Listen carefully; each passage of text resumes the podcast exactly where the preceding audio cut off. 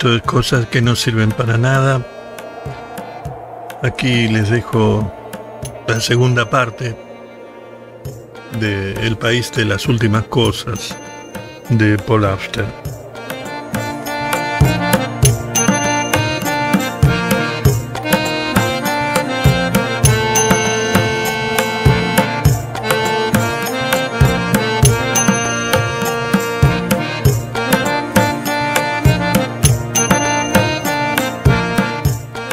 Primeros días fueron los peores. Yo vagaba sin rumbo por ahí como una sonámbula, sin saber dónde estaba, sin atreverme ni siquiera a hablar con alguien. Llegado el momento vendí mis maletas a un agente de resurrección y eso me ayudó a alimentarme durante bastante tiempo, pero incluso después de que empezara a trabajar como trapera, no tenía un sitio donde vivir. Dormía a la intemperie en todo tipo de clima, buscando cada noche un lugar nuevo donde dormir. Solo Dios sabe cuánto tiempo pasé así, pero sin duda, esta fue la peor época, la que estuve más cerca de acabar conmigo. Duró dos o tres semanas como mínimo, o tal vez varios meses.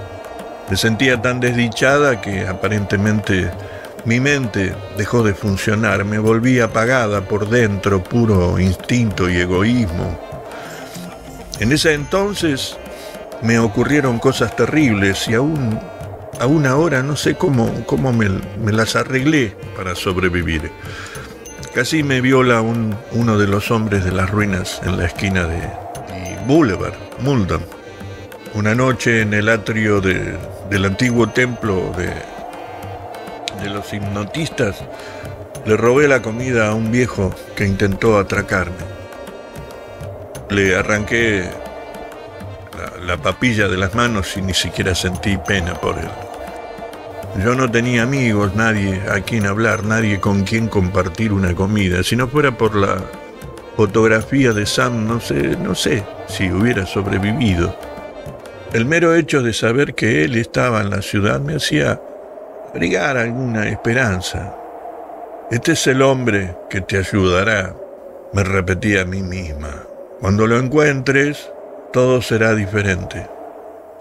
Sacaba la fotografía de mi bolso unas cien veces al día y después de un tiempo acabó tan arrugada y ajada que, que la cara era casi irreconocible. Pero para entonces yo ya la conocía de memoria y la fotografía en sí no tenía ningún valor. La guardaba como amuleto, un pequeño escudo para protegerme de la desesperación. Entonces mi suerte cambió. Debía haber sido uno o dos meses después de que empezara a trabajar como buscadora de objetos. Aunque esto es solo una suposición. Yo iba caminando por, por las afueras de la, de la quinta, creo que era de la quinta zona, cerca del sitio donde antes se levantaba Filament Square, cuando vi a una mujer alta, de mediana edad, empujando un carro sobre las piedras, dando tumbos lentamente y con torpeza, sin duda, con los pensamientos lejos de lo que estaba haciendo. Aquel día Recuerdo que el sol brillaba de ese modo deslumbrante que vuelve las cosas invisibles. Aquel día el sol brillaba y el aire estaba estaba caliente. Lo recuerdo bien, tan caliente que, que te mareaba. Justo cuando la mujer consiguió llevar el carro hasta la mitad de la calle, un grupo de corredores dobló la esquina a toda velocidad eran unos 12, 15 y corrían, corrían velozmente, muy juntos, chillando esa exaltada letanía que, que los caracteriza. Vi que la mujer la, los miraba de repente como si acabara de despertar de un sueño, pero en lugar de huir de su paso se quedó petrificada en su sitio, en la actitud de un ciervo acorralado ante los faros de un coche. Por alguna razón, aún hoy no sé por qué lo hice, me solté del cordón umbilical de la cintura corrí desde donde estaba y, y, agarré a la mujer con, con los brazos, sacándola del medio uno o dos segundos antes que, de que pasaran los corredores. Fue justo a tiempo, justo a tiempo. Si no lo hubiera hecho, tal vez la, habrían matado a pisotones. Así fue como conocí a Isabel, para bien o para mal. Mi verdadera vida en la ciudad comenzó en aquel momento. Debo de reconocerlo. Todo lo demás había sido un prólogo, una ascensión a paso tambaleante, de días y de noches, de pensamientos que ya no, no recuerdo, si no fuera por ese momento absurdo en la calle, la historia que te estoy contando hubiese sido otra, teniendo en cuenta el estado en que yo estaba entonces. Dudo, dudo, de que hubiese habido algo que contara. La cuestión es que quedamos las dos tiradas a un costado del camino. Yo todavía la seguía agarrando con, con mis brazos. Cuando el último de los corredores pasó, desapareció detrás de la esquina. Isabel Pareció empezar a comprender lo que le había pasado. Se incorporó, miró a su alrededor, me miró a mí y luego lentamente comenzó a llorar. Para ella fue un momento de terrible lucidez. No porque hubiese estado tan cerca de la muerte, sino porque no se había dado cuenta de dónde estaba. Sentí lástima por ella, aunque también un poco de miedo. ¿Quién, quién era esta mujer delgada y temblorosa de cara larga y, ojos hundidos. Y, además, ¿qué hacía yo tirada a su lado en, la calle? Daba la impresión de estar un poco loca y una vez que, que recuperé el aliento mi primer impulso fue separarme de esa.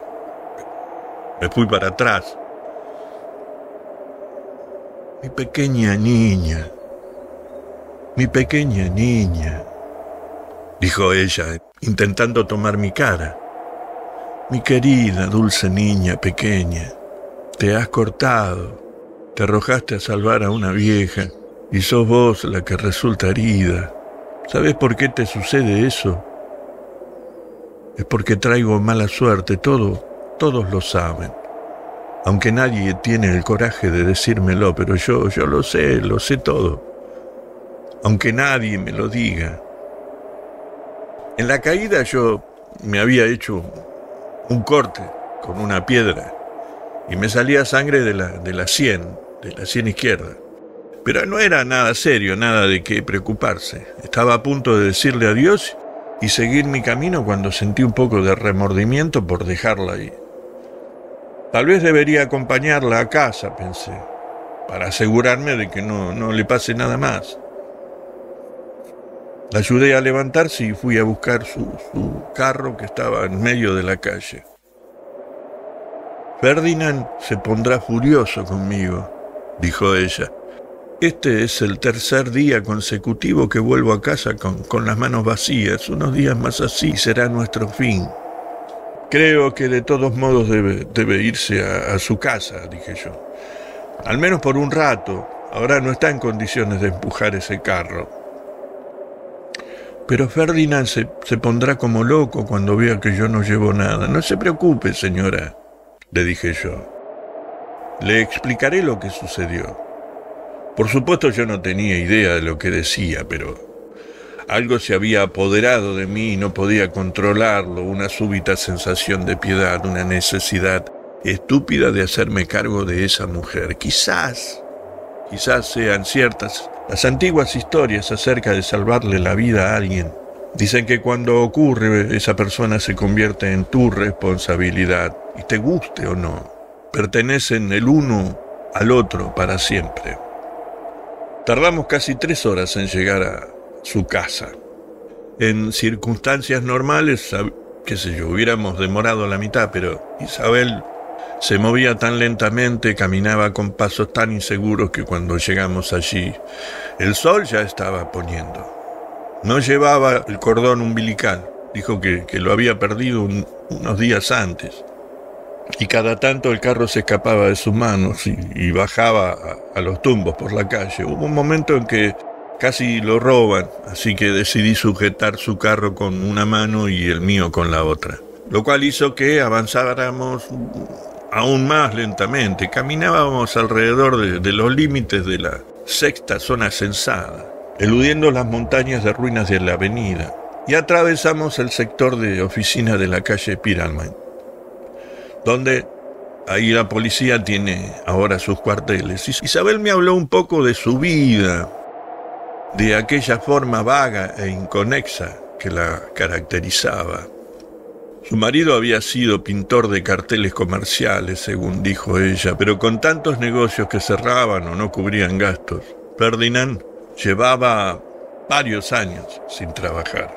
Durante un tiempo había bebido mucho, robaba dinero del monedero de Isabel por las noches y vagaba por los alrededores de la destilería en la cuarta zona censada, pidiendo limosna a los obreros a cambio de bailar para ellos y, contarle chistes. Pero un día, un día un grupo de hombres le pegó una baliza y, ya no quiso salir nunca más. Ahora se, se negaba a hacer Nada, sentado, día tras día, en su pequeño apartamento. Rara vez decía algo.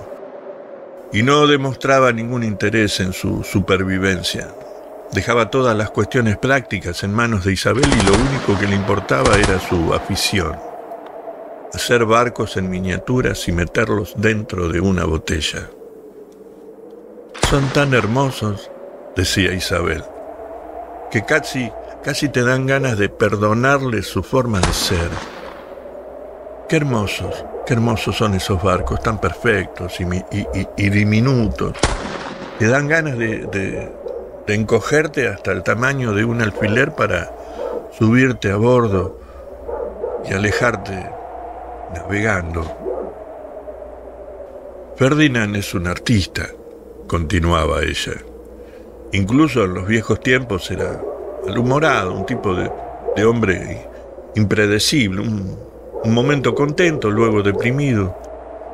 Siempre había algo que, lo ponía de, un humor o, de otro, pero tendrías que haber visto los carteles que pintaba. Todos querían que Ferdinand pintara para ellos e hizo trabajos para todo tipo de tiendas, droguerías, tiendas de comestibles, joyerías, tabernas, librerías, de todo, hizo de todo. En esa época tenía su propio taller en pleno centro comercial, en la zona de almacenes. Un, sitio precioso, pero ahora todo eso ha desaparecido. Las sierras, los pinceles, los cubos de pintura, el olor a serrín y verniz. Todo, todo se derrumbó durante la segunda depuración, la octava zona censada y ese, ese fue el final. Yo no entendía ni la mitad de las cosas que decía Isabel, pero leyendo entre líneas e intentando rellenar los espacios en blancos por mí misma, comprendí que había tenido tres o cuatro hijos, todos los cuales o habían muerto o se habían ido de casa. Después de que Ferdinand perdiera su trabajo, Isabel se había convertido en, trapera. Era de esperar que una mujer de su edad se dedicara a la recogida de basura, pero por extraño que parezca ella escogió la búsqueda de objetos. A mí me parecía la peor elección que podía haber hecho, no era rápida, no era lista ni tenía nervios. Sí, ella lo reconocía, sabía todo eso. Pero compensaba sus deficiencias con algunas otras cualidades, un curioso don para saber a dónde ir, un instinto para olfatear cosas en lugares olvidados, un magnetismo profundo que de algún modo parecía empujarla hacia el sitio adecuado. Ni ella misma podía explicárselo. Pero la cosa es que había hecho algunos hallazgos asombrosos, una bolsa llena de ropa interior, de, encaje, de, la que ella y Ferdinand habían vivido más de un mes. Un saxo en perfecto estado, una caja entera de, flamantes cinturones de cuero, directamente de fábrica. Según parece, a pesar de que el último fabricante de cinturones había quebrado cinco años antes. Y un viejo testamento eh, sí, impreso en papel de arroz, encuadernado en piel y con, con cantos dorados. Una belleza. Pero, según ella, aquello había ocurrido hacía mucho tiempo y en los últimos seis meses le había perdido la mano. Estaba agotada, demasiado cansada para mantenerse en pie durante mucho tiempo y su mente se escapaba constantemente del trabajo. Casi todos los días se encontraba caminando por una calle que no reconocía, dando, qué sé yo, dando vueltas a una esquina sin saber de dónde venía, entrando en un barrio y creyendo que estaba en otro. Fue un milagro que estuvieras allí, dijo ella cuando paramos a descansar en un portal. Pero ¿sabes qué? No fue un accidente. Yo le recé a Dios durante tanto tiempo que por fin mandó a alguien a rescatarme. Yo sé que la gente no habla más de Dios, pero yo no puedo evitarlo. Pienso en Él todos los días. Le rezo cada noche cuando Ferdinand duerme.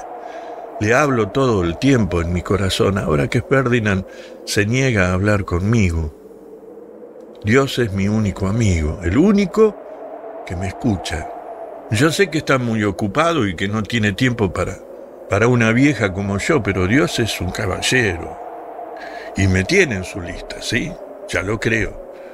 Hoy, por ejemplo, después de tanto tiempo me ha hecho una visita. Te mandó a vos como muestra de su amor. Vos sos la querida, la querida, dulce criatura que Dios me ha enviado y ahora, ahora yo voy a cuidarte. Haré todo lo que pueda pa, para cuidarte. Basta de dormir en la calle, basta de vagar por las calles de la mañana a la noche, basta, basta de pesadillas. Todo eso se ha terminado, te lo prometo. Mientras yo viva, tendrás un lugar donde vivir y no me importa lo que diga Ferdinand. Desde hoy vas a tener un techo sobre tu cabeza y comida con que alimentarte.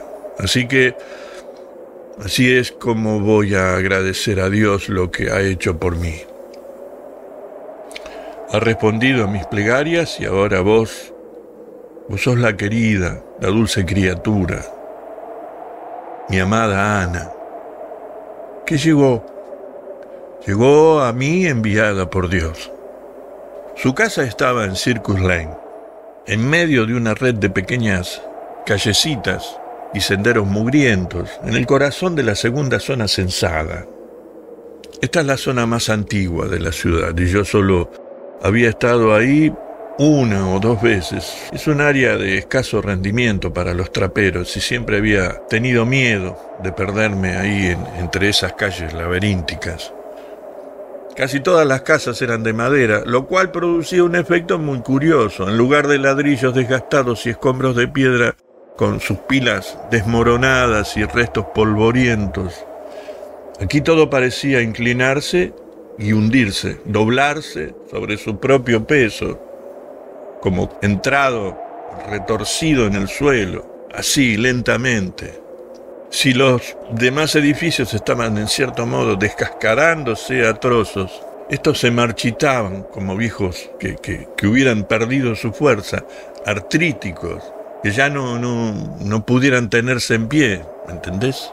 Muchos de los techos se habían hundido, las ripias se habían pudrido hasta adquirir la textura de esponjas, y a un lado y a otro se veían las casas ladeadas en, en, sentido opuesto, precariamente en pie como paralelogramos gigantes, tan frágiles que el roce de, de, de un dedo o un pequeño suspiro podrían derrumbarlas. Sin embargo, el edificio donde vivía Isabel era de ladrillos.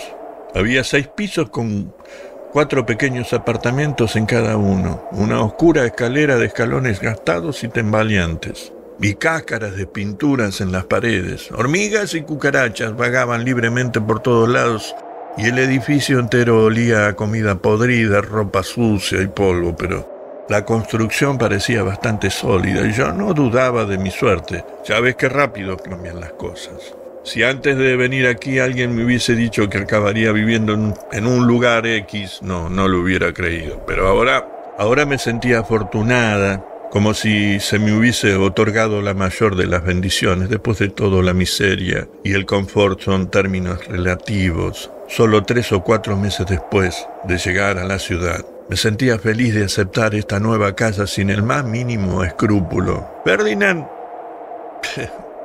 no hizo problemas cuando Isabel le avisó que me quedaría a vivir con ellos. Creo que ella empleó la táctica adecuada, no le pidió permiso. No, no le pidió permiso para que me quedara, simplemente le informó que desde ahora en adelante en esta casa seríamos tres, no dos. Como hacía ya mucho tiempo que Ferdinand había dejado todas las cuestiones prácticas a su esposa, le hubiese resultado difícil arrogarse autoridad en este asunto sin admitir de forma tácita que debía asumir otras responsabilidades. Isabel tampoco metió a Dios en este asunto, como lo había hecho conmigo, presentó una versión objetiva de los hechos con contándole cómo, dónde y cuándo yo la había salvado, sin florituras ni, ni, ni, comentarios grandiosos, no. Ferdinand la escuchó en silencio, simulando no prestar atención, echándome una mirada furtiva cada tanto, pero sobre todo mirando fijamente a través de la ventana, actuando como si nada de eso le, le concerniera. Cuando Isabel acabó de hablar, él se quedó pensativo un momento y se encogió de hombros. Me miró a la cara por primera vez y dijo, no debiste tomarte tantas molestias. Esta vieja bolsa de huesos estaría mejor muerta. Luego, sin darme tiempo para contestarle, se fue a un rincón y siguió trabajando en su barco diminuto. Ferdinand no se comportó tan mal como yo esperaba, al menos al principio. No colaboraba absolutamente en nada, claro, pero tampoco actuaba con malicia. Tenía breves y furiosos estallidos de mal humor, pero casi siempre estaba callado. Se negaba a hablar. Rumiaba en su rincón como un animal extraño y malicioso. Ferdinand era un hombre feo y no había nada en él que, que te hiciera olvidar su fealdad. Ni encanto, ni generosidad, ningún don rescatable.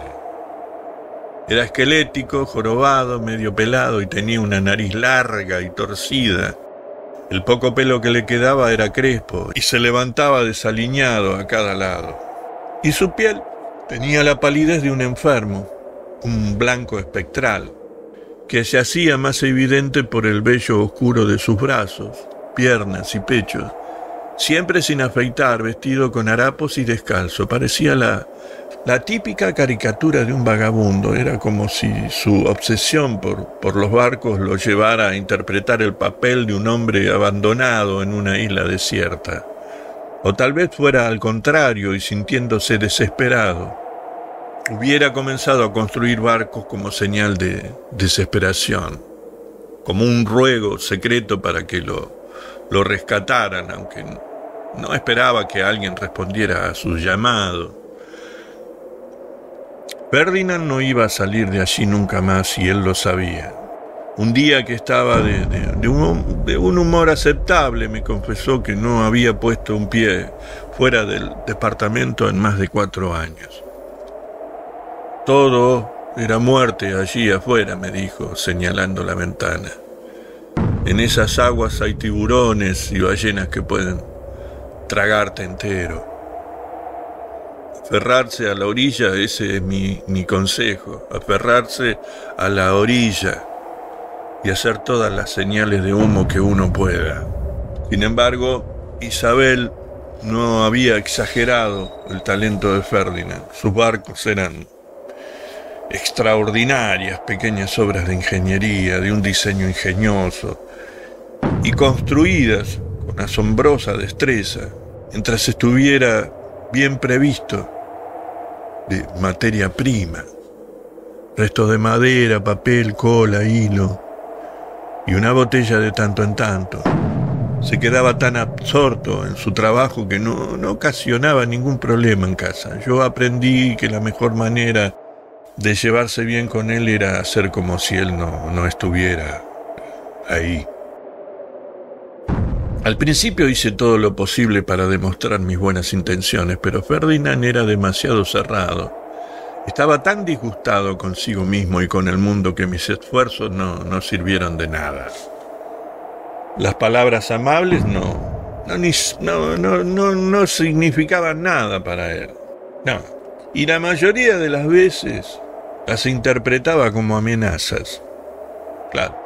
Una vez, por ejemplo, cometí el error de alabar sus barcos en voz alta, diciendo que si alguna vez se decidía a venderlos, le darían mucho dinero. ¿Para qué? ¿Para qué? Ferdinand se enfureció, saltó de su silla y comenzó a pasearse por la habitación, moviendo las cortaplumas y frente a mí. ¿Vender mi flota? gritó. ¿Estás loca? Antes tendría que matarme. Nunca me separaré de ninguno de mis barcos. Esto es un motín. Eso es lo que es. Una insurrección. Si decís una sola palabra, te condenaré a muerte. Eso me dijo. Y yo me callé. Su otra pasión consistía en capturar los ratones que vivían en los muros de la casa. Los escuchábamos por las noches, mordiendo los míseros residuos que, que encontraban. A veces el ruido era tan fuerte que nos despertaba, pero los ratones eran listos y no se dejaban capturar fácilmente. Ferdinand construyó una pequeña trampa con alambres y madera y cada noche la preparaba con diligencia dejando algo de cebo. La trampa no mataba a los ratones. Cuando se acercaban a buscar la comida, la puerta se cerraba detrás de ellos, atrapándolos en la jaula.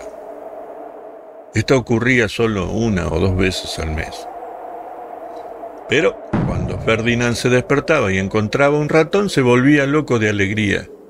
Saltaba alrededor de la jaula, aplaudiendo y soltando ruidosas risotadas nasales, sí, claro, los gritos. Levantaba al ratón por la cola y luego lo asaba con esmero sobre las llamas de la estufa.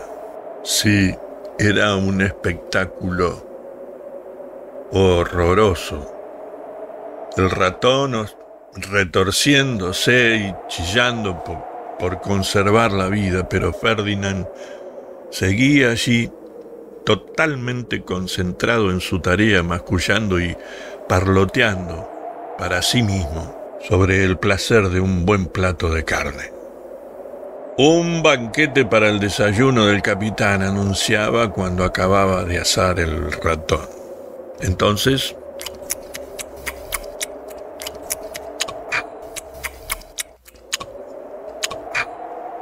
Lo comía babeando con una sonrisa demoníaca.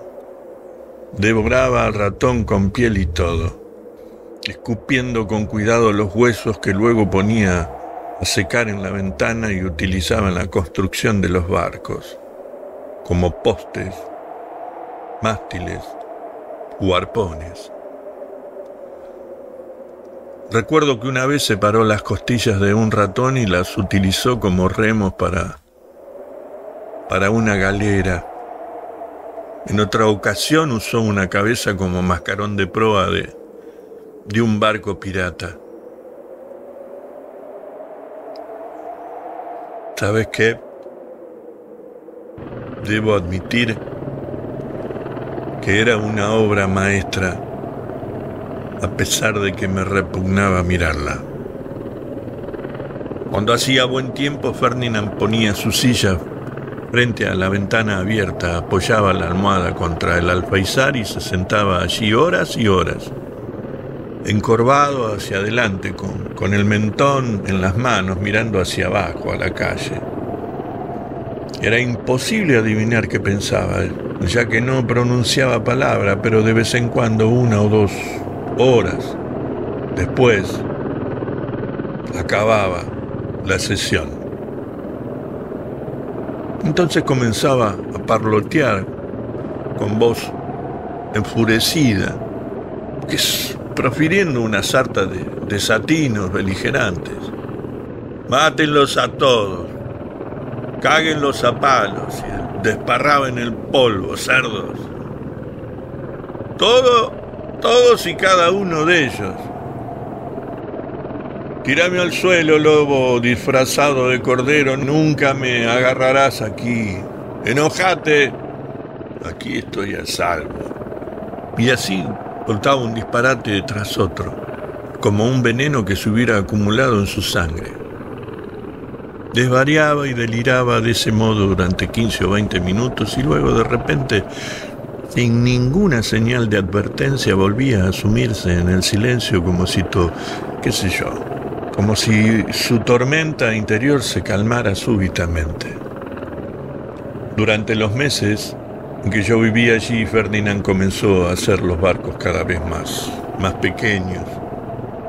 Pasó de las botellas de whisky y cerveza a las de jarabe para la tos y tubos de ensayo. Luego a los pequeños recipientes de perfume, hasta que al final acabó construyendo barcos casi microscópicos Para mí este era un trabajo inconcebible y sin embargo Ferdinand nunca parecía cansarse. Cuanto más pequeño era el barco, más se encariñaba con él. Una o dos veces me levanté más temprano de lo habitual y vi a Ferdinand levantando un barquito en el aire, jugando eh, con él como un niño de seis años, moviéndolo con, con un silbido, conduciéndolo a través de un océano imaginario y susurrando en varias voces, como si interpretara los distintos papeles del juego que, que había inventado. Pobre, pobre estúpido Ferdinand. Cuanto más pequeño mejor, me dijo un día, jactándose de sus logros como artista.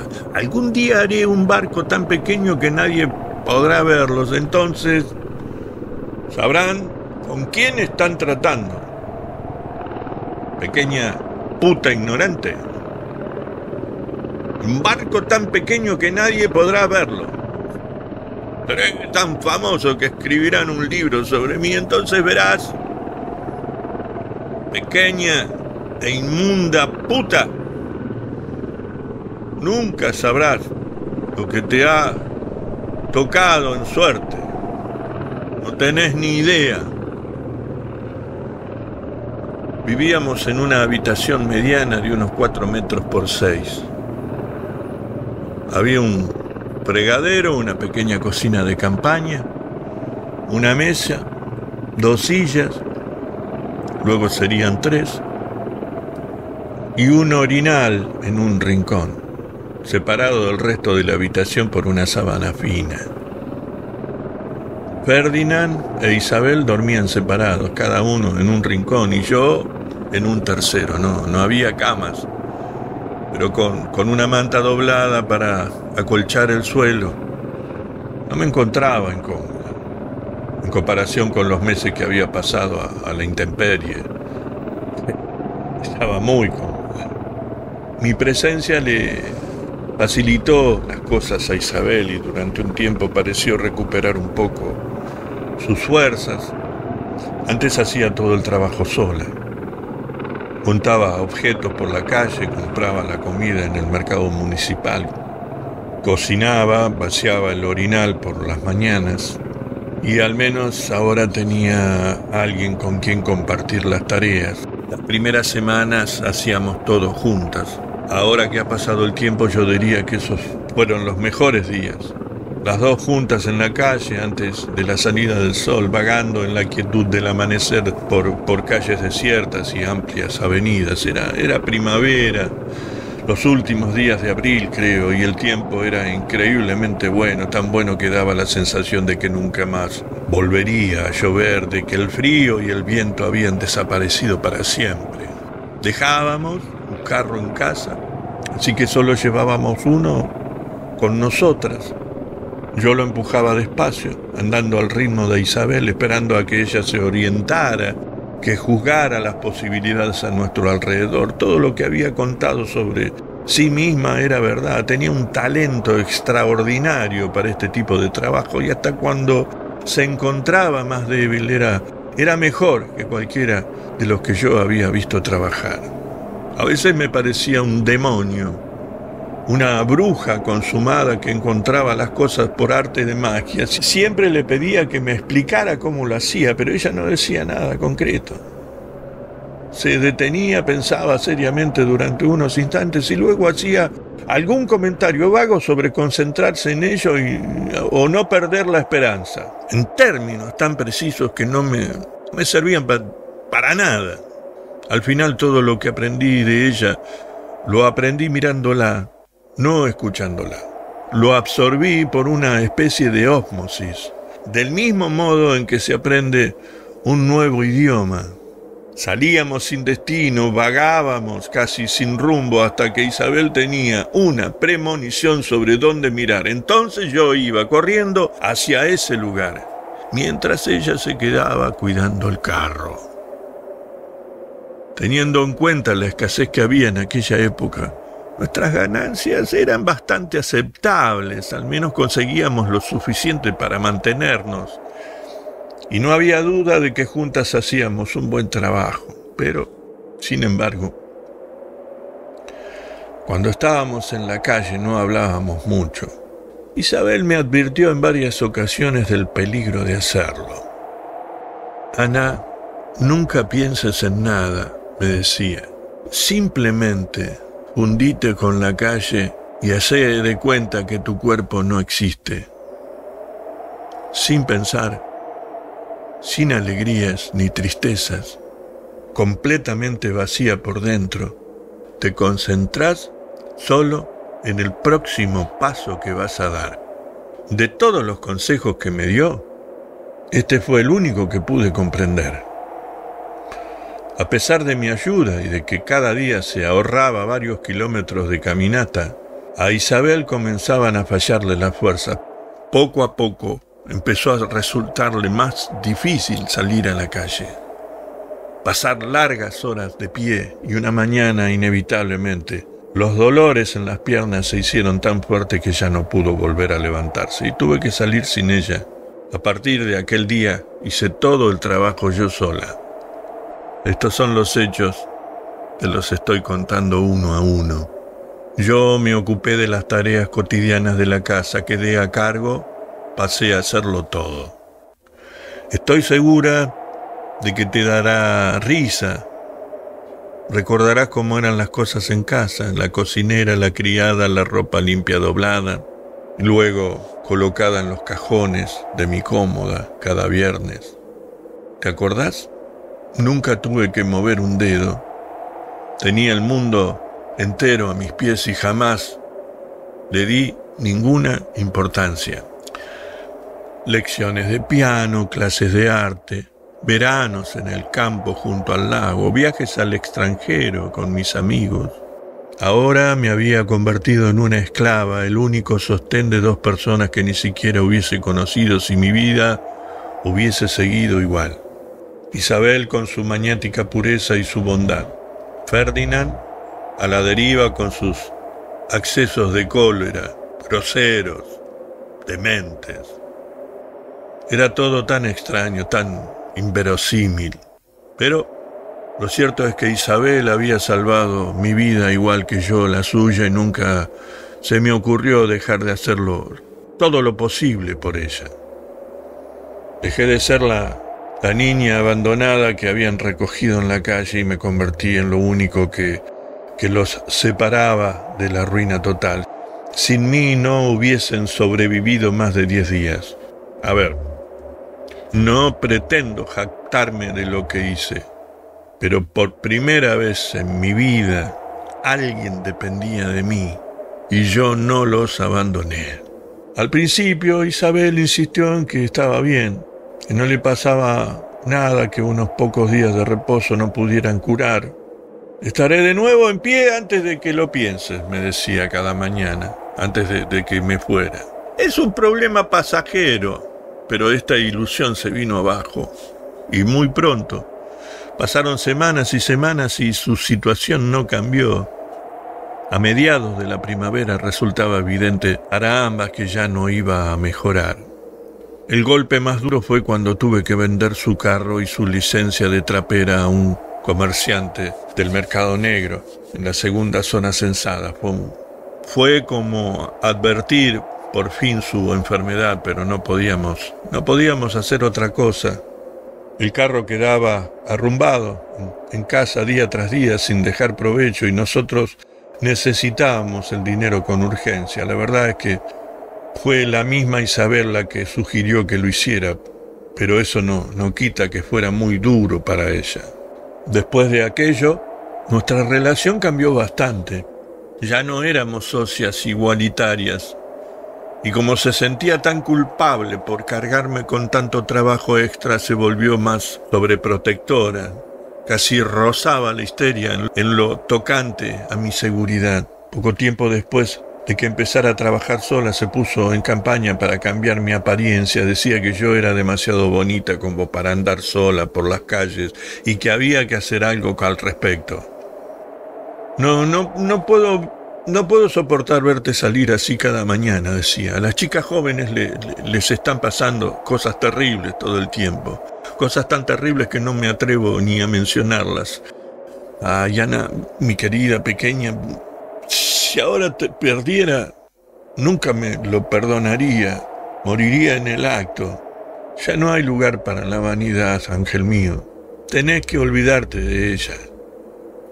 Isabel hablaba con convicción con tal convicción que, acababa llorando y yo comprendí que era mejor seguirle la corriente que discutirle, a decir verdad. Yo me sentía muy molesta, pero ya había presenciado alguna de esas cosas de las que ella no se atrevía a hablar y no tenía muchos argumentos para contradecirla. Mi pelo fue lo primero en desaparecer y para mí fue horrible. Tuve que contenerme para no romper a llorar y la presencia de Isabel solo empeoraba las cosas. Daba tijeretazos, aconsejándome que fuera valiente, mientras ella misma temblaba, a punto de expresar un sollozo, una oculta tristeza maternal. Por supuesto, Ferdinand también estaba allí, sentado en su rincón con los brazos cruzados, mirando la escena con cruel insensibilidad, mientras mi pelo caía al suelo él se reía y me decía que empezaba a parecerme a un marimacho, y si no resultaba gracioso que Isabel me hiciera eso, ahora que su vagina se había secado como un trozo de madera. No, no lo escuches, ángel mío. Isabel me repetía una y cada, vez al, al, oído. No, no, no le prestes atención a lo que dice ese ogro. Pero era difícil no escucharlo. Difícil no sentirme afectada por su risa maliciosa. Cuando por fin acabó, Isabel me acercó un espejo y me dijo que me mirara. Al principio me asusté. Estaba tan fea que me costaba reconocerme. Era como si me hubiese convertido en otra persona. ¿Qué me ha pasado? pensé. ¿Dónde estoy? Entonces, en ese preciso instante, Ferdinand comenzó a reírse de nuevo, dándose una verdadera panzada con maldad. Aquello para mí fue el colmo. Le tiré el espejo a través de la habitación y casi le pegué en la cara. Pasó por encima de su hombro, se estrelló contra la pared y cayó al suelo hecho pedazos. Ferdinand quedó con la boca abierta, como si no pudiera creer lo que acababa de hacer. Luego se volvió hacia Isabel, temblando de furia. ¿Viste lo que hizo? ¿Viste lo que hizo? Le dijo a, a Isabel. ¿Viste que me intentó matarme esta maldita puta? ¿Intentó matarme esta maldita puta? Pero Isabel no estaba dispuesta a darle la razón y minutos más tarde Ferdinand se cayó. Después de aquello no volvió a decir una sola palabra sobre el asunto. Nunca volvió a hablar de mi pelo. Finalmente me acostumbré era la idea en sí lo que me había atormentado, pero cuando por fin lo hicimos, no me parecía que quedara tan mal. Después de todo, Isabel no, no estaba intentando hacerme pasar por un chico. Nada de disfraces ni bigotes, sino de disimular mis atributos femeninos, mis protuberancias, como decía ella. En realidad nunca fui nada masculina y no hubiese podido simular que era un chico. Recordarás mis lápices de labios, mis pendientes extravagantes, mis polleras estrechas y cortas. Siempre me gustó arreglarme y, vestir como, como una vampiresa, incluso cuando era pequeña. Lo que Isabel pretendía era que llamara lo menos posible la atención, que las cabezas no se giraran a mi paso. Por eso, después de cortarme el pelo, me dio una gorra, una chaqueta amplia, unos pantalones de felpa y un par de zapatos. Y un par de zapatos bastante aceptables que se había comprado poco tiempo antes. Los zapatos eran una talla más grande que la mía, pero con un par de calcetines extras eliminé el riesgo de hacerme ampollas. Envuelta en ese atuendo, los pechos y las caderas estaban bien escondidos, lo cual dejaba muy poco estímulo para la lujuria. Se hubiese necesitado una gran imaginación para adivinar lo que había debajo y, si de algo carecemos en la ciudad, es de imaginación. Así vivía.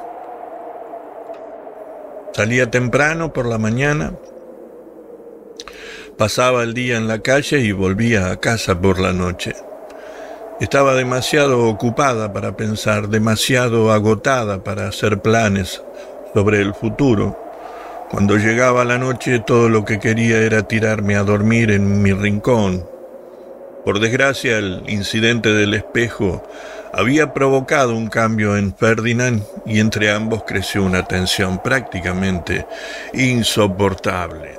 todo esto se sumaba el hecho de que ahora tenía que pasar el día en casa con Isabel, lo cual lo privaba de libertad y soledad. Yo yo me convertí en el blanco de su atención siempre que estaba en casa, y no me refiero solo a sus rezongos ni a sus constantes ironías sobre el dinero que ganaba o lo que traía a casa para comer. No. Todo eso era de esperar. El problema era más grave más desolador por el resentimiento que se escondía detrás de todo aquello. Yo había pasado a ser el único desahogo de Ferdinand, su única vía de escape ante Isabel. Y como me despreciaba, como mi sola presencia era un tormento para él, hacía todo lo posible para dificultarme las cosas. Literalmente saboteaba mi vida, molestándome a la menor oportunidad, abrumándome con miles de pequeños ataques de los que no podía defenderme. Antes yo tenía una cierta idea de cómo iban a acabar las cosas, pero pero no estaba preparada para algo así y no sabía cómo defenderme. Vos sabés, lo sabés, sabés todo sobre mí. Sabés lo que mi cuerpo necesita y lo que no qué tormentos y apetitos se agolpan en su interior. Estas cosas no desaparecen ni siquiera en un sitio como este. Por supuesto, aquí tenés menos oportunidades de ceder a esos pensamientos. Cuando deambulás por las calles, debes mofarte de tus más íntimos deseos, alejar tu mente de cualquier digresión erótica, pero aún así hay momentos de soledad. Por la noche en la cama, por ejemplo, con toda la oscuridad a tu alrededor, resulta imposible no imaginarse a una misma en ciertas situaciones. No puedo negar que me sentía muy sola en mi rincón. A veces me parecía que todo esto me iba a volver loca. Sentía un horrible dolor clamando en mi interior y sabía Sabía que si no, no hacía algo, no se acabaría. Dios sabe cuánto intenté controlarme. Pero hubo ocasiones en que no pude aguantar más, momentos en que pensé que mi corazón iba a estallar. Cerraba los ojos e intentaba dormirme, pero mi mente Mi mente estaba tan confusa, proyectando imágenes del día, provocándome con un infierno de calles y cuerpos y aumentando el caos con los insultos de Ferdinand todavía frescos, que no podía dormir, no podía dormir. Lo único que me ayudaba un poco era masturbarme. Disculpa que, que sea tan directa, pero no tendría sentido que usara eufemismos es una solución bastante común para, para todos nosotros y bajo aquellas circunstancias no tenía otra elección. Casi sin darme cuenta comenzaba a tocar mi cuerpo, imaginando que mis manos eran las de otros, rozando levemente las palmas sobre mi estómago, acariciando el interior de mis muslos. Incluso a veces me cogía las nalgas y hundía mis dedos en ella como si, si yo fuera dos personas a la vez, una en los brazos de la otra. Sabía que esto no era más que, un triste juego, pero a pesar de todo, mi cuerpo respondía a estos trucos y por fin sentía que un cieno húmedo se acumulaba allí abajo. El dedo medio de mi mano derecha hacía el resto y cuando acababa, la languidez se apoderaba de mis huesos, me pesaban los párpados y por fin, por fin, me quedaba dormida. Todo muy bien tal vez, pero el problema es que en este recinto tan estrecho era peligroso hacer el más mínimo ruido. Y es posible que alguna vez haya dejado escapar un susurro o un suspiro en el momento crucial. Lo digo porque pronto me enteré de que Ferdinand me había estado escuchando y no demoró mucho en imaginarse lo que hacía. Poco a poco sus insultos se volvieron de un tono más sexual, un cúmulo de insinuaciones y desagradables sarcasmos.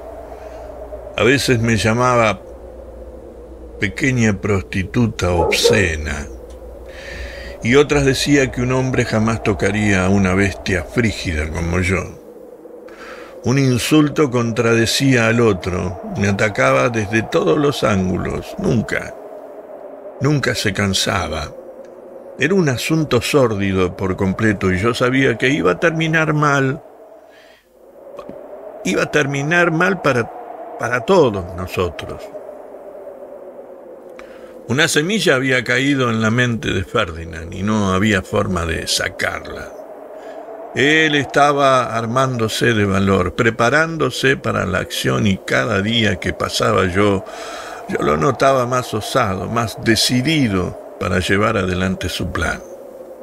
Yo ya había tenido aquella desagradable experiencia con el hombre de las ruinas, pero aquello había ocurrido fuera y había podido escapar. Esto era muy distinto. El apartamento era demasiado pequeño y si algo me, me ocurría allí estaría acorralada. No se me ocurría qué hacer, aparte de no volver a quedarme dormida. Era verano, he olvidado qué mes. Recuerdo el calor, los días largos, la sangre hirviéndome en las venas y las noches asfixiantes. Aún después de que el sol se pusiera, el aire caliente seguía allí, pesado, con, sus olores irrespirables. Fue una de aquellas noches cuando Ferdinand pasó a la acción. Avanzó lentamente a gatas acercándose a mi cama con torpe disimulo. Por alguna razón que aún hoy no llego a comprender todo mi temor, desapareció en el mismo momento en que me tocó. Yo estaba echada en la oscuridad simulando dormir, sin saber si debía intentar resistirme o simplemente gritar con todas mis fuerzas, pero de repente me di cuenta de que no debía hacer ninguna de las dos cosas. Ferdinand puso una mano sobre mi pecho y dejó escapar una risita tonta. Uno de esos viles sonidos de complacencia que solo puede provenir de alguien que está muerto. Y en ese momento supe lo que iba a hacer. Tuve la sensación que nunca antes había experimentado, de saberlo muy a conciencia. Me resistí, no grité, no reaccioné, no me resistí. No grité, no reaccioné con ninguna parte de mi cuerpo que pudiera sentir como propia. Ya nada parecía importarme. Yo misma ya no significaba nada. Tenía una certeza en mi interior que negaba todo lo demás. En el mismo instante en que Ferdinand me tocó, supe que iba a matarlo. Y esta seguridad era tan grande, tan poderosa, que me sentí tentada a detenerlo y decírselo solo, solo para que supiera lo que pensaba de él y por qué merecía morir. Acercó aún más su cuerpo al mío, estirándose sobre el borde del camastro y comenzó a frotar su cara en mi cuello, murmurando que siempre había estado en lo cierto, que iba, iba a cogerme y que yo iba a amar cada segundo de aquello. Su aliento olía a carne seca y a los nabos que habíamos comido y ambos teníamos el cuerpo cubierto de sudor. El aire de la habitación era sofocante, incluso sin moverse, y cada vez que él me tocaba yo sentía el sudor salado deslizándose sobre mi piel. No hice nada para detenerlo, simplemente me quedé ahí quieta e indiferente, sin decir palabra, después de un rato. Después de un rato comenzó a perder el control. Yo lo advertí, sentía cómo buscaba afanosamente mi cuerpo y entonces, cuando comenzó a subírseme encima, le rodeé el cuello con las manos. Al principio lo hice suavemente, como si al fin hubiese sucumbido a sus encantos, sus irresistibles encantos, y por eso no sospechó nada. Luego comencé a apretar y una pequeña arcada surgió de su garganta. En el preciso instante en que comencé a apretar, sentí una enorme felicidad una descarga, una sensación incontrolable de éxtasis. Era como si hubiese cruzado un umbral en mi interior y de repente el mundo se convirtiera en un lugar distinto, un sitio de maravillosa sencillez. Cerré los ojos y comencé a sentir como si volara por el espacio, deslizándome a través de una enorme noche oscura y estrellada. Mientras apretara la garganta de Ferdinand seguiría siendo libre, estaría más allá de las fuerzas de la tierra, más allá de la noche, más allá de mis propios pensamientos. Luego ocurrió lo más extraño de todo. Justo cuando me di cuenta de que, con unos minutos más de presión acabaría con él, lo solté. No fue por debilidad ni por pena. La tensión alrededor del cuello de Ferdinand era de hierro, y no iba a aflojarla por sus sacudidas ni por sus pataleos. Ocurrió que de pronto me di cuenta del placer que sentía. No, no sé de qué otro modo describirlo, pero justo entonces, echada boca arriba en aquella sofocante oscuridad, apretando el cuello de Ferdinand hasta dejar escapar su vida, comprendí que no lo estaba matando en defensa propia, lo estaba matando por el puro placer de hacerlo. Espantosa conciencia, espantosa, espantosa conciencia.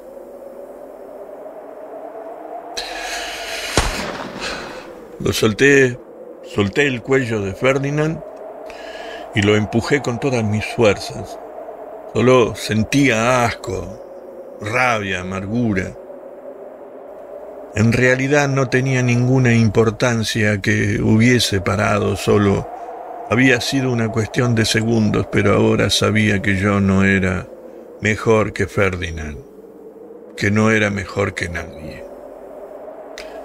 Un jadeo tremendo y ruidoso surgió de los pulmones de Ferdinand. Un sonido atroz e inhumano, como el rebuzno de un burro. Se retorcía en el suelo, tomándose la garganta, jadeando presa del pánico, inspirando con desesperación, borboteando, tosiendo, haciendo arcadas, como para expulsar todo el drama de su cuerpo. Ahora lo entendés, le dije. Ya sabes con quién te metes. La próxima vez que lo intentes, no seré tan compasiva. Ni siquiera esperé a que se recuperara. Estaba vivo y eso era suficiente, más que suficiente. Me vestí deprisa, abandoné el apartamento, bajé las escaleras y me alejé en la oscuridad. Todo había ocurrido tan rápido. Me di cuenta de que en total solo habían pasado unos pocos minutos. Isabel no se había despertado en ningún momento. Eso era un verdadero milagro. Yo había estado a punto de matar a su marido e Isabel ni siquiera se había movido de la cama. Vagué sin rumbo durante dos horas, o tres, no sé. Perdí la noción del tiempo, luego volví al apartamento. Eran casi las cuatro de la madrugada y tanto Ferdinand como Isabel dormían en sus respectivos rincones.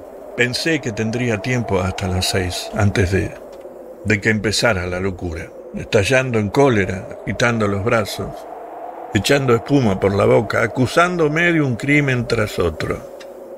No había forma de evitarlo. Mi única duda era cómo reaccionaría Isabel ante aquello. Tenía la intuición de que se pondría de mi parte, pero no podía estar segura. Uno nunca sabe qué lealtades se despertarán en los momentos críticos, qué problemas pueden surgir cuando menos te lo esperas. Intenté prepararme para, para lo peor, sabiendo que si las cosas no iban bien yo volvería a la calle ese mismo día. Isabel se despertó primero, como ocurría siempre. No era fácil para ella, ya que los dolores de piernas, por lo general, eran más fuertes a la mañana y a menudo pasaba 20 o 30 minutos hasta que se armaba de valor para ponerse en pie. Aquella mañana los dolores eran especialmente crueles y mientras ella intentaba reanimarse yo andaba por el apartamento como de costumbre, tratando de actuar como si no hubiese pasado nada, hirviendo agua, cortando el pan, poniendo la mesa, o sea, siguiendo la misma rutina de siempre. Casi todas las mañanas, Ferdinand se quedaba en la cama hasta último momento. Rara vez se levantaba antes de oler la, papilla cocinándose en la estufa, y ahora ninguna de las dos le prestaba atención. Tenía la cara vuelta hacia la pared y en apariencia estaba intentando dormir un poco más de lo habitual. Teniendo en cuenta lo ocurrido la noche anterior me parecía bastante lógico y no le concedí ninguna importancia. Sin embargo, con el tiempo su silencio se volvió sorprendente. Isabel y yo habíamos acabado con los preparativos y estábamos listas para sentarnos a desayunar. Normalmente cualquiera de las dos hubiera despertado a Ferdinand, pero esa mañana en particular, ninguna dijo una sola palabra. Había una extraña sensación de disgusto en el aire.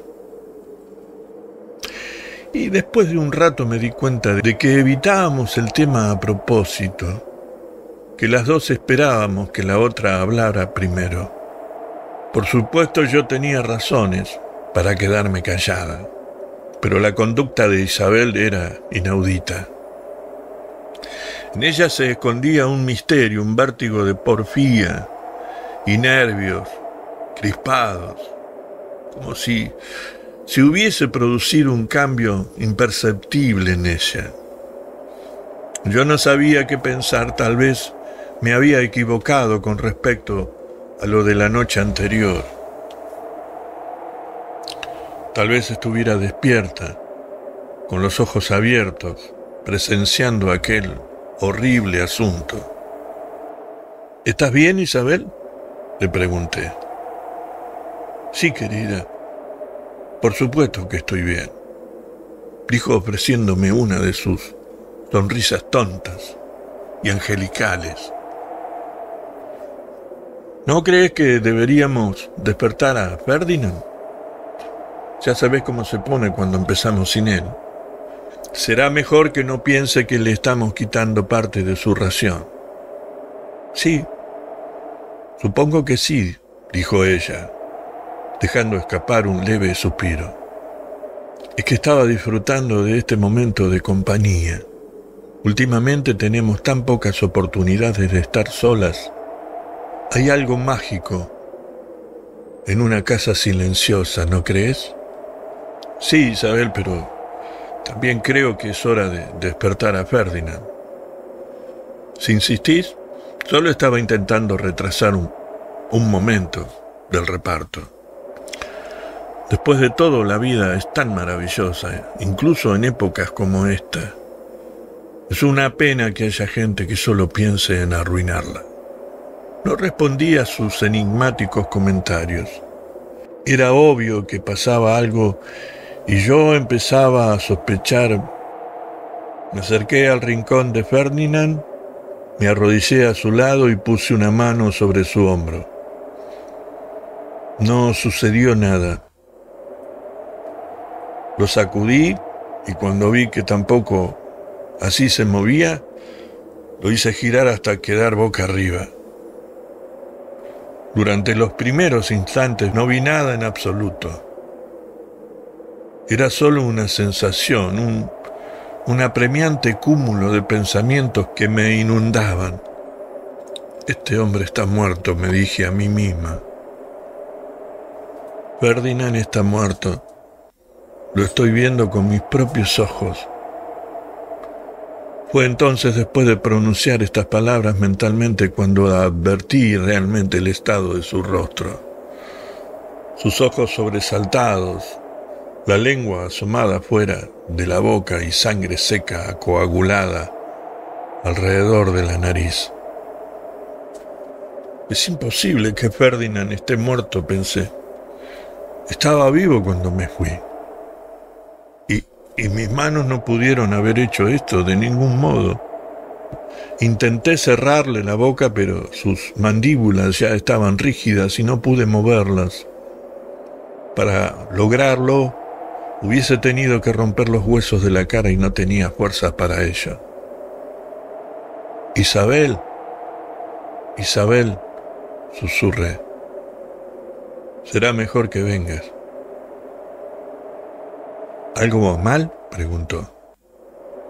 Su voz no la delató y yo no estaba muy segura de si sabía o no lo que iba a mostrarle. Vení aquí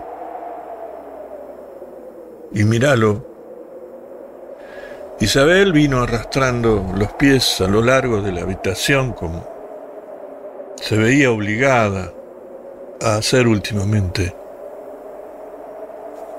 apoyándose en la silla.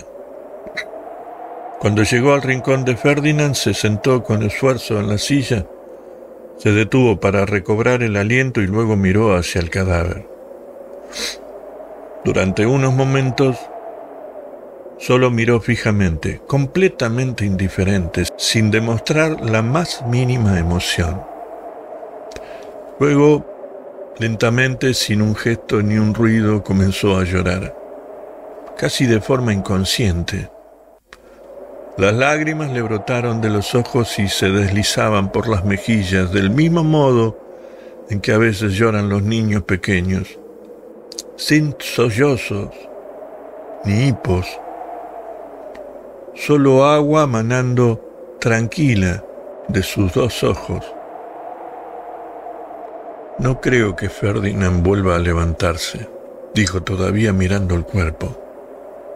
Era como si no pudiera mirar hacia otro lado, como si sus ojos fueran a quedarse fijos en aquel punto de siempre. ¿Qué crees que sucedió? Le pregunté. Solo Dios lo sabe, querida, y yo no me atrevería a adivinarlo.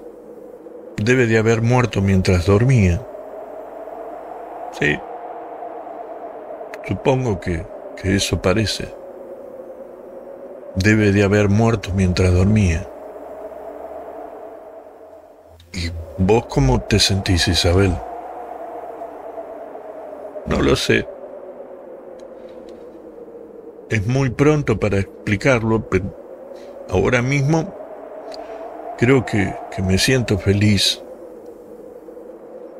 Sé que suena horrible, pero soy muy feliz. No, no es horrible, Isabel. Mereces un poco de paz, tanto como cualquiera. No, querida.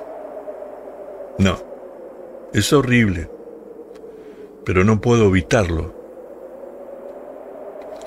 Espero que Dios me perdone, espero que en su benevolencia no me castigue por lo que siento ahora. Isabel se pasó el resto de la mañana atareada con el cadáver de Ferdinand. no quiso dejarme ayudar y durante varias horas yo me quedé sentada mirándola. Era inútil vestir a Ferdinand, por supuesto, pero Isabel no admitiría otra cosa. Quería que se pareciera al hombre que había conocido hacía muchos años, antes de que la ira y la autocompasión acabaran con él. Lo lavó con agua y jabón, lo afeitó, le recortó las uñas y lo vistió con, con el traje azul que usaba en ocasiones especiales. Durante muchos años había escondido ese traje bajo una baldosa floja, temiendo que Ferdinand lo encontrara y la obligara a venderlo. Ahora el traje le quedaba demasiado grande y tuvo que hacer otro agujero en el cinturón para ajustarle los pantalones a la cintura. Isabel lo arreglaba con una lentitud increíble, afanándose en cada detalle con una precisión obsesiva, sin detenerse ni darse prisa. Después de un buen rato comenzó a ponerse nerviosa. Yo quería que acabara lo antes posible, pero Isabel no, no reparaba en mí. Mientras trabajaba hablaba con Ferdinand sin parar, enojándose, con voz queda, parloteando como si él pudiera oír cada palabra, con el rostro contraído en esa horrible mueca fatal. Supongo que no tenía otra opción que dejarla hablar. Era, era su última oportunidad después de todo, y él ya no podía hacer nada para detenerla. Isabel Siguió así hasta última hora de la mañana, peinando sus cabellos, cepillando su chaqueta, arreglándolo y volviéndolo a arreglar como si estuviera acicalando a una muñeca. Cuando por fin acabó, aún teníamos que decidir qué hacer con el cadáver. Yo quería que lo bajáramos por las escaleras y lo dejáramos en la calle, pero a Isabel le parecía demasiado cruel. Al menos decía, deberíamos cargarlo en el carro y llevarlo a, un, a uno de los centros de transformación en las afueras de la ciudad. Yo estaba en contra por varios motivos. En primer lugar, Ferdinand era demasiado grande y empujarlo por las calles podría ser peligroso. Me imaginaba el carro volcando, Ferdinand cayendo fuera de él y los buitres llevándoselos a, a ambos. Pero lo más importante era que Isabel no tenía fuerzas para una salida de este tiempo y yo temía que le hiciera daño. Un día entero en pie podía acabar con la poca salud que le quedaba y yo no iba a permitirlo, por más que ella llorara o rogara para hacerlo. Finalmente encontramos una solución. Una solución que entonces parecía muy razonable, aunque ahora al recordarla me resulta grotesca. Después de muchas dudas e incertidumbre, decidimos subir a Ferdinand al techo y tirarlo boca abajo. La idea era hacerlo pasar por un saltador, ya que de este modo, según Isabel, los vecinos pensarían que Ferdinand aún era capaz de un acto de valor. Mirarían cómo saltaba desde el techo y se dirían a sí mismos que aquel era un hombre con el coraje necesario para resolver las cosas por sí mismo. Era obvio que este pensamiento lo, la entusiasmaba mucho. Yo sugerí que imagináramos que lo estábamos tirando al agua, tal como hacen los marineros cuando muere uno de, de sus compañeros en alta mar. Sí, a Isabel le encantó la idea. Subiríamos al tejado y simularíamos estar en la cubierta de un barco. El aire sería el agua y el suelo el fondo del océano. Ferdinand tendría el funeral de un marino y a partir de entonces pertenecería al mar. Este plan era tan apropiado que acabó con, con las discusiones. Ferdinand descansaría en la tumba de Davy Jones y por fin los tiburones darían cuenta de él. Por desgracia no era tan fácil como parecía. El apartamento estaba en el último piso del edificio, pero la única forma de acceso al techo era a través de una escalera de hierro que conducía a un ventilete, una especie de altillo que se abría empujando desde el interior.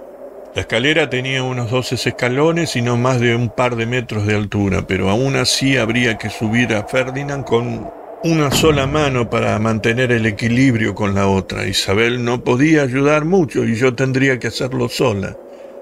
Intenté empujarlo desde abajo, luego tirar de él desde arriba, pero no, no, no tenía bastante fuerza. Era demasiado pesado para mí, demasiado grande, muy difícil de manejar en medio del calor sofocante del verano, con las gotas de sudor humedeciéndome los ojos. No, no, no me explicaba cómo iba a hacerlo.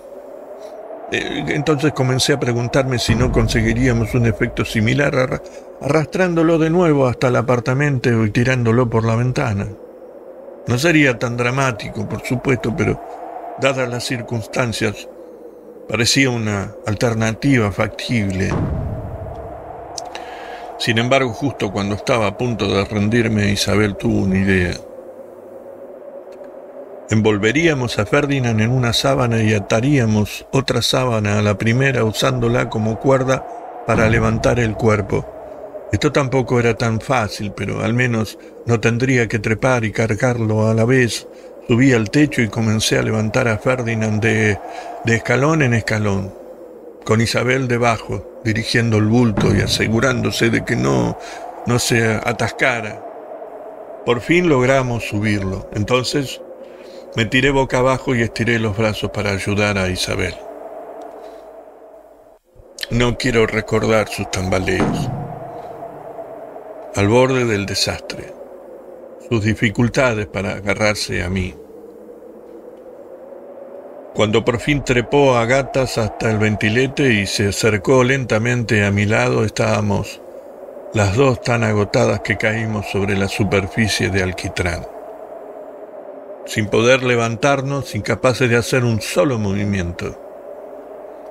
Recuerdo que me quedé echada boca arriba, mirando el cielo, pensando que iba a salir volando de mi cuerpo, luchando para recuperar el aliento, sintiéndome asfixiada bajo el sol ferozmente abrasador.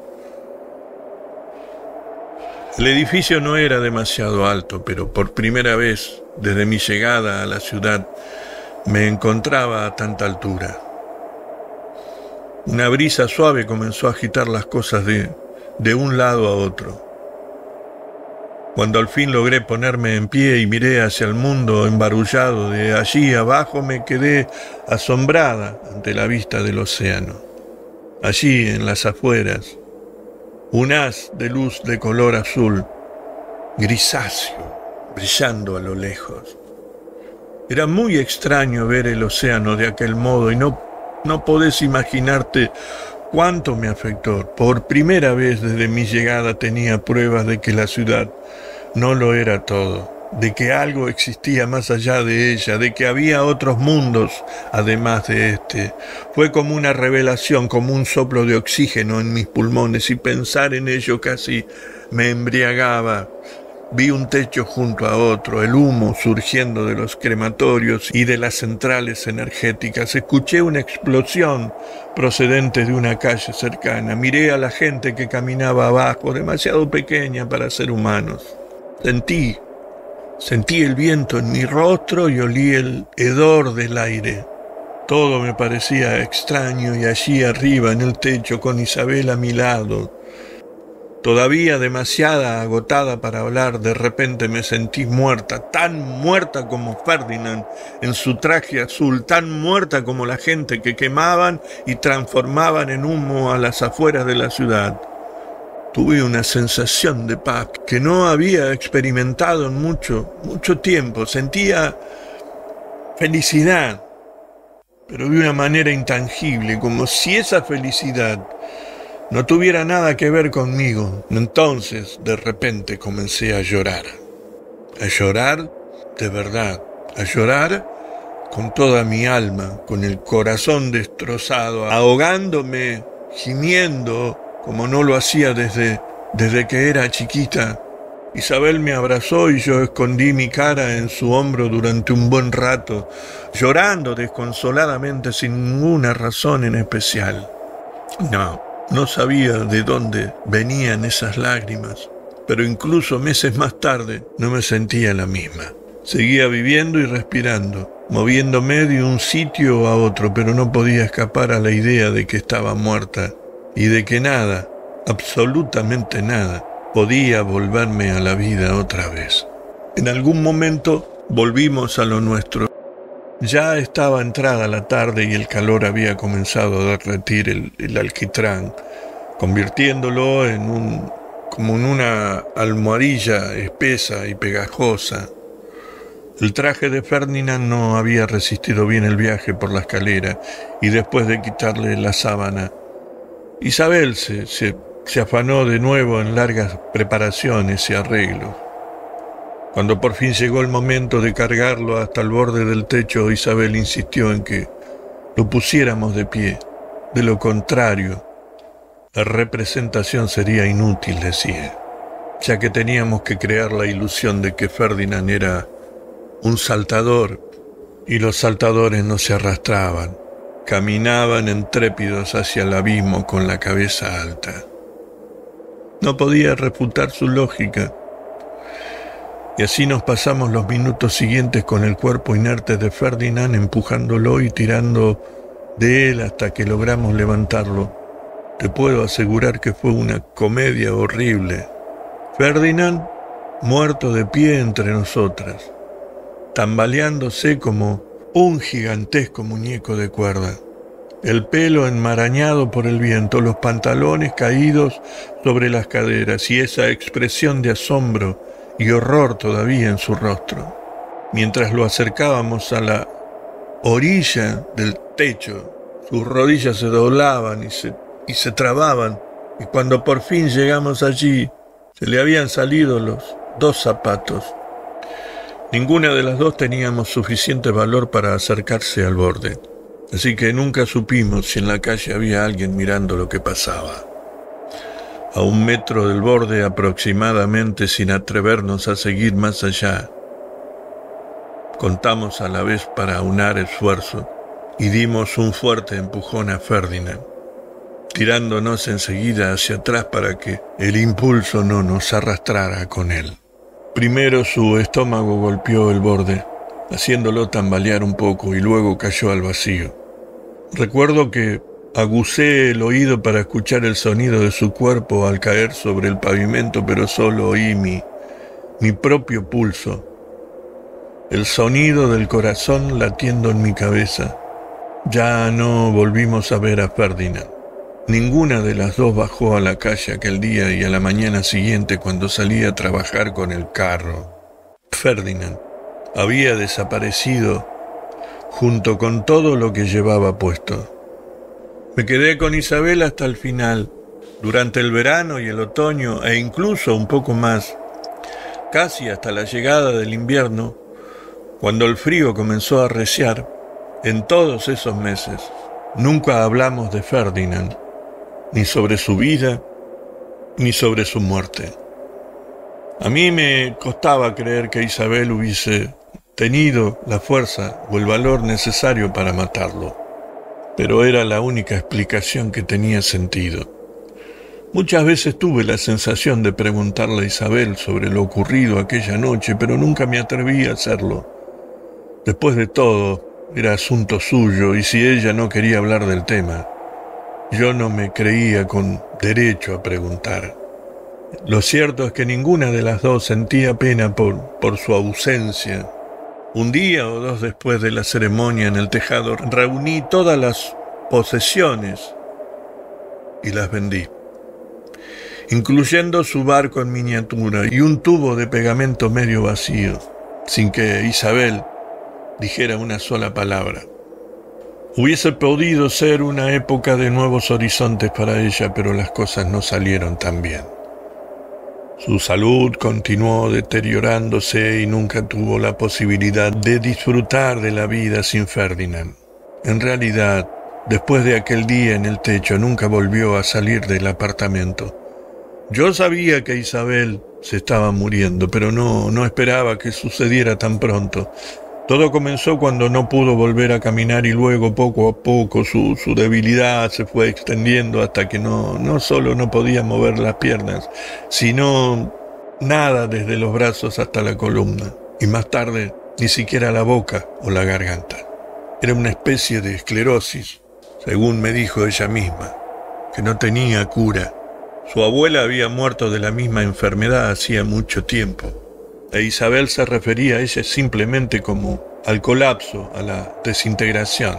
Yo intentaba que estuviera cómoda, pero aparte de eso no había nada que hacer. Lo peor es que tenía que seguir trabajando, tenía que seguir levantándome temprano y vagar por las calles en pos de cualquier cosa que pudiera encontrar.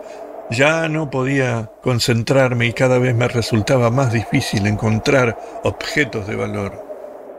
Me quedaba rezagada, mis mis pensamientos iban en una dirección y mis pasos en otra. Era incapaz de hacer un movimiento rápido o seguro. Los otros buscadores de objetos me, me ganaban de mano una y otra vez. Parecían salir de la nada, arrebatándome las cosas justo en el momento en que iba a, a agarrarlas yo. Así que tenía que pasar cada vez más tiempo fuera de la casa para alcanzar mi cuota siempre angustiada por el pensamiento que debería estar en casa cuidando a Isabel. Nada. Me imaginaba que, que podría sucederle algo mientras yo no estaba, que moriría sin tenerme a su lado. Y esto era suficiente para deprimirme por completo, para hacerme olvidar el trabajo que debía hacer. Si no lo hacía no tendríamos que comer. Hacia, hacia el final Isabel ni siquiera podía moverse sola. Yo intentaba acomodarla, bien, en la cama, pero como ya no, no tenía ningún control sobre sus músculos, inevitablemente comenzaba a resbalarse a los pocos minutos para ella. Estos cambios de posición eran una, una verdadera agonía, incluso el peso de su propio cuerpo apretado contra el suelo, la, hacía sentir como si la estuvieran quemando viva. Pero el dolor solo era una parte del problema, el debilitamiento de músculos y huesos. Finalmente alcanzó la garganta y entonces Isabel comenzó a perder el habla. Un cuerpo que se desintegra es algo horrible, pero cuando la voz también desaparece es como si esa persona ya no ya no estuviera allí. Todo empezó con una cierta torpeza. En la articulación las palabras se desdibujaban en los finales, las consonantes se volvían más suaves, menos claras, y poco a poco comenzaba a sonar como, como vocales. Al principio no presté mucha atención. Había cosas mucho más urgentes de las que tenía que ocuparme y entonces aún era posible entenderle con un pequeño esfuerzo, pero continuó empeorando hasta que tuve que esforzarme mucho para comprender lo que quería decir. Siempre lo conseguía de una forma u otra, pero cada vez con mayor dificultad. Una mañana descubrí que Isabel ya no hablaba, murmuraba y gemía, intentando decirme algo, pero alcanzando apenas a producir un barboteo incomprensible, un ruido horrible que sonaba totalmente caótico. La sílaba resbalaba con, con las comisuras de su boca y aquel sonido seguía saliendo de ella como, como un salmo de inconcebible dolor y confusión aquella mañana cuando se escuchó a sí misma y, vio mi expresión de desconcierto. Isabel lloró y creo que nunca sentí tanta pena por alguien como en ese momento por ella. Poco a poco el mundo entero se había escabullido de sus manos y ahora ya, ya no le quedaba prácticamente nada prácticamente nada. Pero no era el fin. Durante unos diez días Isabel aún tuvo fuerzas para escribirme mensajes con un lápiz. Una tarde fui a, un agente de resurrección y compré una libreta grande de tapa azul. Todas las hojas estaban en blanco, lo que la hacía bastante cara, ya que era muy difícil encontrar libretas buenas en la ciudad. Me pareció que esta realmente valía la pena, costara lo que costase. El agente era un hombre con el cual recuerdo que regateábamos con uñas y dientes. Durante casi media hora aproximadamente duró esto. No pude conseguir que bajara el precio de la libreta, pero al final agregó seis lápices y un pequeño sacapuntas de plástico sin costo adicional. Por extraño que parezca, ahora estoy escribiendo en esa misma libreta azul.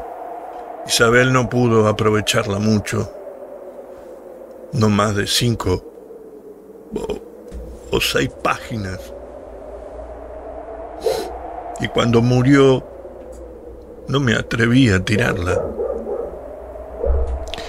La llevé conmigo en mis viajes y desde entonces me acompaña allí donde voy. La libreta azul, los seis lápices amarillos y el sacapuntas verde. Si no fuera porque el otro día encontré estas cosas en mi bolso, no creo, en verdad no creo, que hubiese comenzado a escribirte, pero Ahí estaba la libreta con todas esas páginas en blanco y sentí la imperiosa necesidad de tomar uno de los lápices y comenzar esta carta. Ahora lo que realmente quiero es tener la oportunidad de expresarme, de escribirlo todo en estas páginas antes de que sea demasiado tarde. Tiemblo, es verdad Tiemblo al pensar que, que estrechamente ligadas están las cosas. Si Isabel no hubiera perdido la voz, ninguna de estas palabras existiría porque ella se quedó sin palabras. Estas palabras, o otras, brotan en mí. Quiero que, que te acuerdes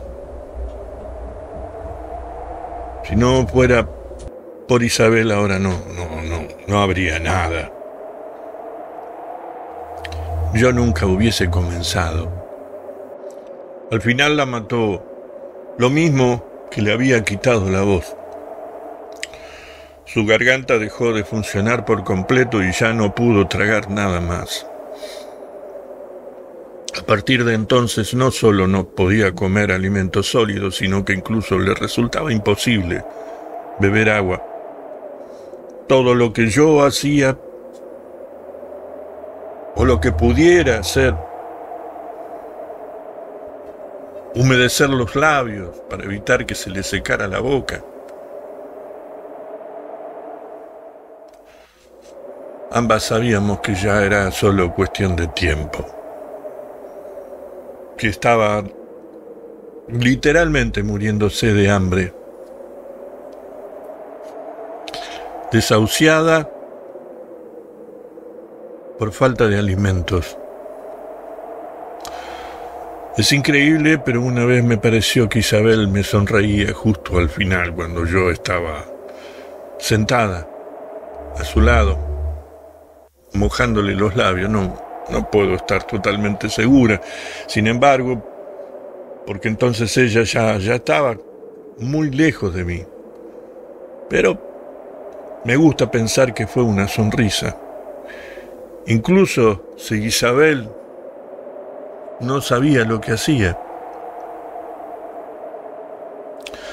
Se había sentido tan culpable por caer enferma, tan avergonzada de tener que depender de mí para todo. Pero la verdad es que yo la necesitaba a ella tanto como ella a mí, entonces, justo después de aquella sonrisa, si es que fue una sonrisa, Isabel comenzó a ahogarse con su propia saliva, ya no, no podía tragarla y, a pesar de que intenté limpiarle la boca con los dedos, mucha de esa saliva bajaba por su garganta impidiéndole respirar. Emitió un sonido horrible, pero tan débil, tan desprovisto de resistencia que no que no duró demasiado. Ese mismo día, un poco más tarde, junté unas cuantas cosas del departamento, las puse en el carro y las llevé a, la Avenida del Progreso, en la zona censada, no estaba completamente lúcida. Recuerdo que incluso eh, entonces era consciente de ello, pero eso no me detuvo. Vendí platos, ropa, sábanas, ollas, cacerolas.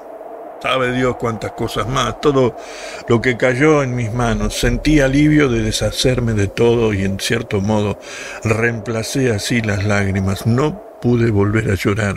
Ya ves. Nunca más desde aquel día en el techo y después de la muerte de Isabel Sentí ganas de, de destrozarlo todo, de poner la casa patas, patas arriba. Agarré el dinero y me, y me fui hasta Proyecto Ozono, al otro lado de la ciudad donde compré el vestido más hermoso que encontré. Era blanco con puntillas en el cuello y en las mangas y con una banda de raso en la cintura. Creo que Isabel se hubiera sentido feliz de llevarlo. A partir de entonces los recuerdos se me confunden, estaba agotada, como comprenderás, y tenía una nebulosa en la mente que me hacía sentir ajena a mí misma, entrando y saliendo del estado consciente, incluso cuando estaba despierta. Recuerdo que levanté a Isabel en mis brazos y, que temblé al advertir qué ligera se había vuelto. Era como levantar a un chico un nene con aquellos huesos livianos y ese cuerpo frágil y dúctil. Luego salí a la calle y atravesé la ciudad llevándola en el carro. Estaba asustada y me parecía que a nuestro paso todos miraban el carro con intención de atacarme y robarme el vestido de Isabel. Después llegué al tercer centro de transformación y esperé en la cola junto a muchos hasta que me llegó el turno y uno de los oficiales me pagó la cuota correspondiente. También él miró el vestido de Isabel con interés especial y yo adiviné los planes de su pequeño y sórdido cerebro. Le, mostré el dinero que acababa de darme y le ofrecí a cambio de la promesa de quemar el vestido junto con Isabel. Por supuesto aceptó, con un guiño cómplice y vulgar, pero a decir verdad, no tengo forma de saber si cumplió la, la promesa. Más bien creo que no, lo cual explica por qué prefiero no pensar en esto. Cuando dejé el centro de transformación debo de haber estado vagando por ahí un buen rato con, con la cabeza en las nubes sin saber dónde estaba. Más tarde me dormí en algún sitio, probablemente en algún portal y me desperté sin, sin sentirme mejor, quizá incluso peor. Pensé en volver al apartamento, pero, pero luego lo deseché porque aún no, no, me sentía capaz de, de enfrentarme a aquello. Me horrorizaba la idea de estar allí sola, de volver a aquella habitación y sentarme sin nada que hacer. Pensé que tal vez unas cuantas horas más de aire fresco me, vendrían bien. Entonces cuando me desperté del todo y advertí dónde estaba, descubrí que ya no tenía el carro. El cordón umbilical aún estaba atado a mi cintura, pero el carro había desaparecido. Lo busqué de un extremo a otro de la calle, corriendo frenéticamente de portal en portal, pero fue inútil. O bien me lo había dejado en el crematorio, o me lo habían robado mientras dormía. Mi, mente estaba tan confundida que no sabía qué, qué había pasado. Un minuto o dos en, que la atención se dispersa. Eso es todo lo que se necesita. Un solo segundo que dejas de estar alerta y lo perdés todo. Tu trabajo se suma así de repente. Desaparece. El carro era lo que más necesitaba para sobrevivir y lo había perdido. Si me hubiese cortado el cuello con una hoja de afeitar, no me hubiera perjudicado tanto. Era terrible, pero lo extraño es que no pareció afectarme. Desde un punto de vista objetivo, la pérdida del carro significaba un verdadero desastre. Pero también me ofrecía la posibilidad que yo esperaba desde hacía mucho, mucho tiempo. Abandonar mi trabajo de trapera. No lo había dejado antes por Isabel, pero ahora que ella ya no estaba. No podía imaginarme a mí misma siguiendo con él. Una parte de mi vida se acababa y ahora tenía la oportunidad de empezar de nuevo, de tomar mi vida en mis propias manos. Y sí, en definitiva, hacer algo con ella. Uma folha qualquer eu desenho um sol. E com cinco ou seis retas é fácil fazer um castelo. Corro lápis em torno da mão e me dou uma luva. E se faço chover com dois riscos, tem um guarda-chuva. Se um pinguinho de tinta cai num pedacinho azul do papel instante imagino uma linda gaivota voar no céu. Vai voando. Bueno, hasta aquí llegamos hoy. Aquí les dejo la segunda parte de El país de las últimas cosas de Paul Auster.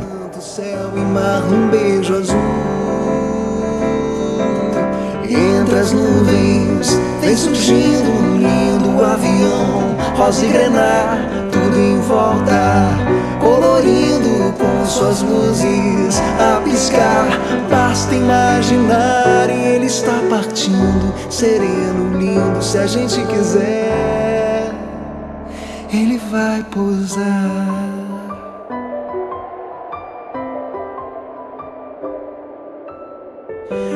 Folha qualquer eu desenho um navio de partida. Esto fue cosas que no sirven para nada. De uma América a outra eu consigo passar um segundo. Giro um simples compasso, num círculo eu faço um mundo. Um menino caminha, caminhando, chega no mundo. Me fui. E ali logo em frente esperar pela gente o futuro está. E o futuro é uma astronave que tentamos pilotar. Não tem tempo, nem piedade, nem tem hora de chegar sem pedir licença. Muda a nossa vida e depois convida a rir ou chorar nessa estrada não nos cabe conhecer ou ver o que virá, o fim dela. Ninguém sabe bem ao certo onde vai dar. Vamos todos numa linda passarela de uma aquarela que um dia enfim descolorirá.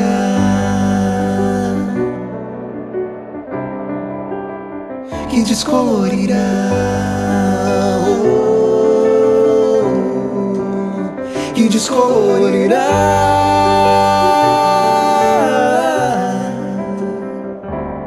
Que descolorirá.